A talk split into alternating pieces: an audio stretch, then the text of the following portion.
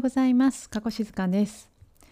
えー、今日はですね、えっ、ー、と NHK の E テレで木曜の夜10時にやっているとクラシック TV という番組があるんですが、えっ、ー、とこちら最近見てですね、あの結構面白いなと思ったんでちょっとご紹介しようかなと思います。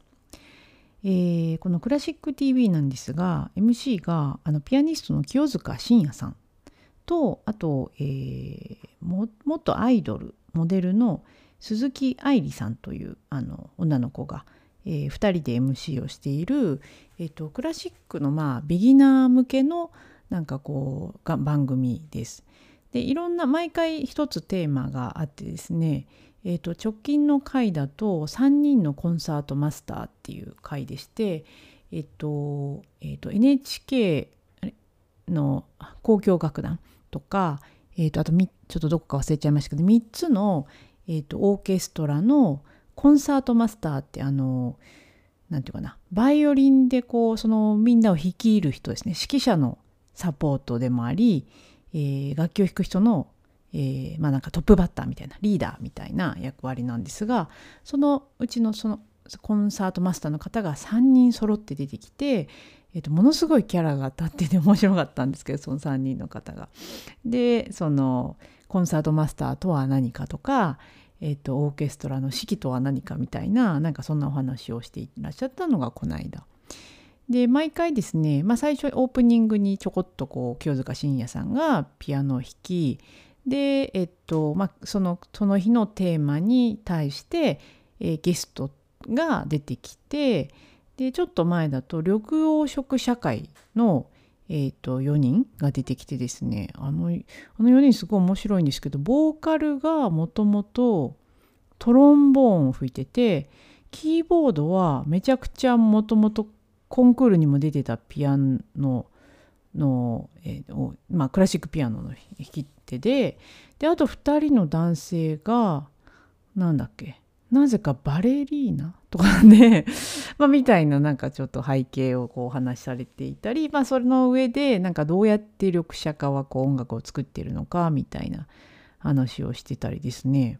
結構面白かったり、まあ、なので、えっと、結構クラシックもありポップスもあり、えっと、楽器がテーマの時もあったりあとはなんかこうクラシック音楽の歴史をこう学ぶみたいな回もあったりですね。結構幅広く、まあ、クラシック音楽を楽しむための番組になってます。であの清塚信也さんがあの出てらっしゃるんですけど清塚信也さん面白いんですね私あんまり知らなくてまああのよくしゃべるピアニストだよなみたいな印象だったんですがうまいんですよねなんか MC って結構この番組の MC って難しい気がするんですけどさすがのプロのピアニストの知見と何ていうかこう喋りの頭の回転の速さとかがこううまくマッチしててですねこの人すごいなと思って見ておりました。でちょうどですねこの間この清塚信也さんが「徹子の部屋」にも出ててですね、まあ、それを見ててあの面白い。実はその清塚信也さんの回が見たくて TVer で「徹子の部屋」を見てたら内田有紀さんも出てて見たらすごいなんか感激したみたいな話でこの間ちょっと内田有紀さんの話をしたんですが清塚信也さんの話に戻るとえっとなんかですねお母さんが韓国人なんですけどむちゃくちゃエキセントリックな方で、まあ、その清塚信也さんをピアニストにしようってもう小さい頃から、まあ、自分がピアノやりたかったけどできなかったみたいな感じで、まあ、夢を息子に託した感じで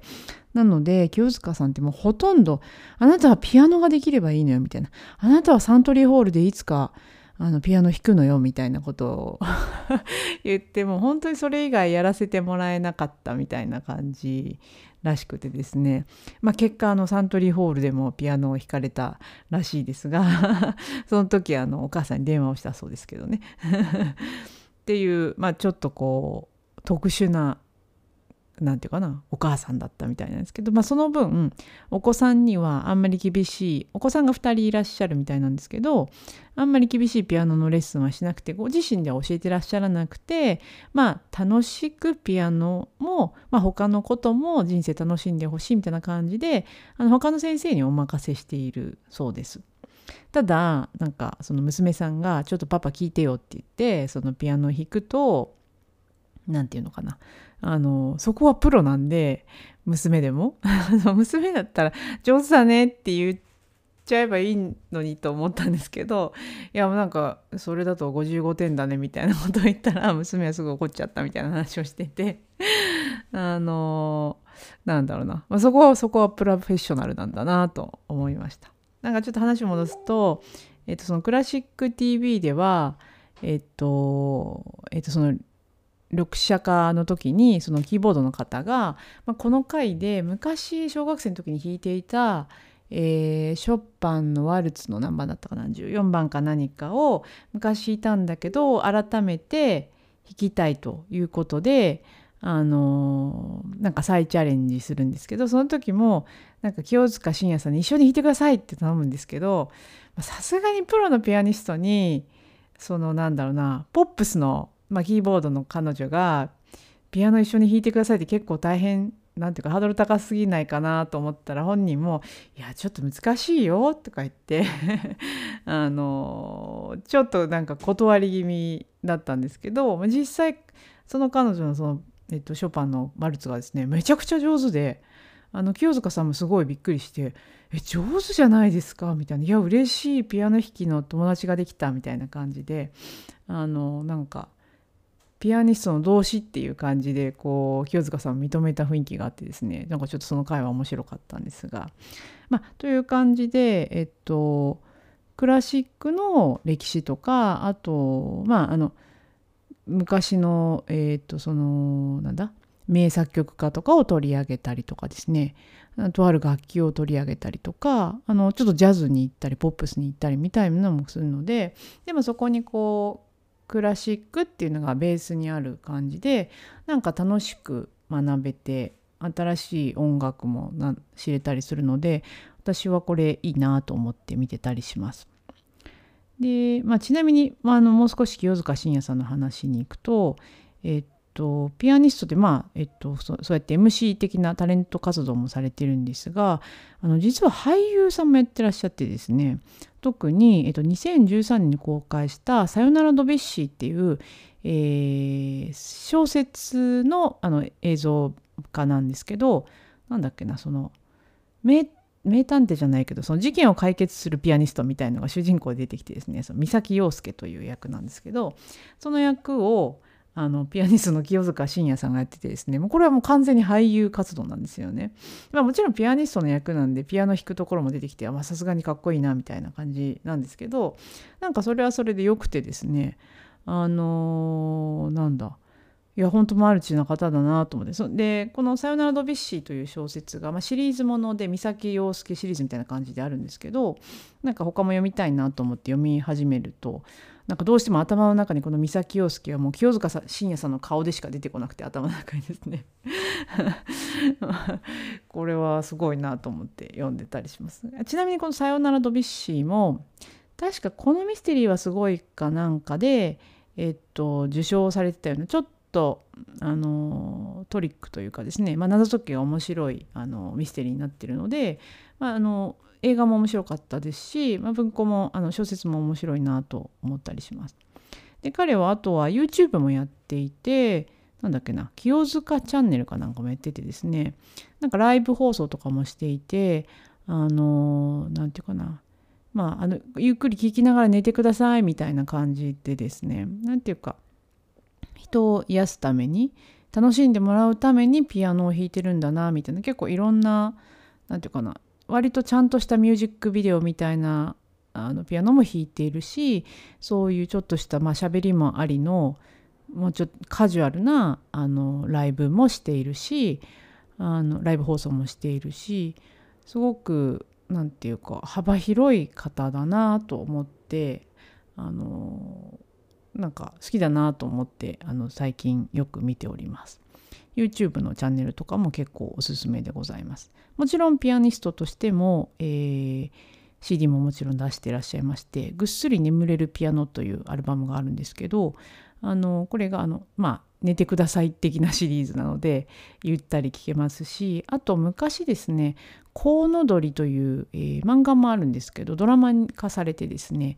えー、あ名前忘れちゃった俳優さんの名前忘れちゃったんですがえっと、えー、産婦人科医が主人公の産婦人科で起こるドラマを描いた漫画かつドラマなんですが、えっと、その主人公の産婦人科医が実はピアニストでもあるという設定で実はこれモデルがいて実際にピアニスト兼産婦人科という方をモデルにして作ったあの漫画みたいなんですけども、えっと、でその覆面でピアニストもやっていてベイビーというまあ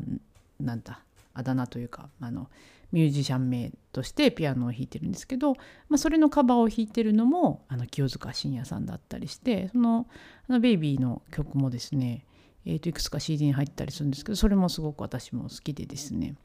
という意味で、えー、清塚信也さんこのマルチタレントな、えー、方ですが1982年生まれの39歳ということでまだまだこれからいろんなご活躍をご活躍をされるんだろうなという思ってまして、えー、20代の角野隼人さんも、えー、応援してるのですが清塚さんもまた、えー、コンサートも聴きに行ってみたいななんて思っております。はい、ということで今日は清塚信也さんについてまた NHK の番組「クラシック TV」についてご紹介しました。ぜひ E テレ木曜夜10時、えー、見てみてください。この番組 Something Good は声のエッセイとしてエンタメやニュース、仕事や子育てに関するちょっとした雑談の中から今日も楽しく過ごしていくヒントを見つけたい、そんな思いでお届けしています。番組の概要欄にお便りのリンクを設けています。番組配信の励みになりますので、ぜひご意見、ご感想などお気軽にお寄せください。今日もありがとうございました。Have a nice day!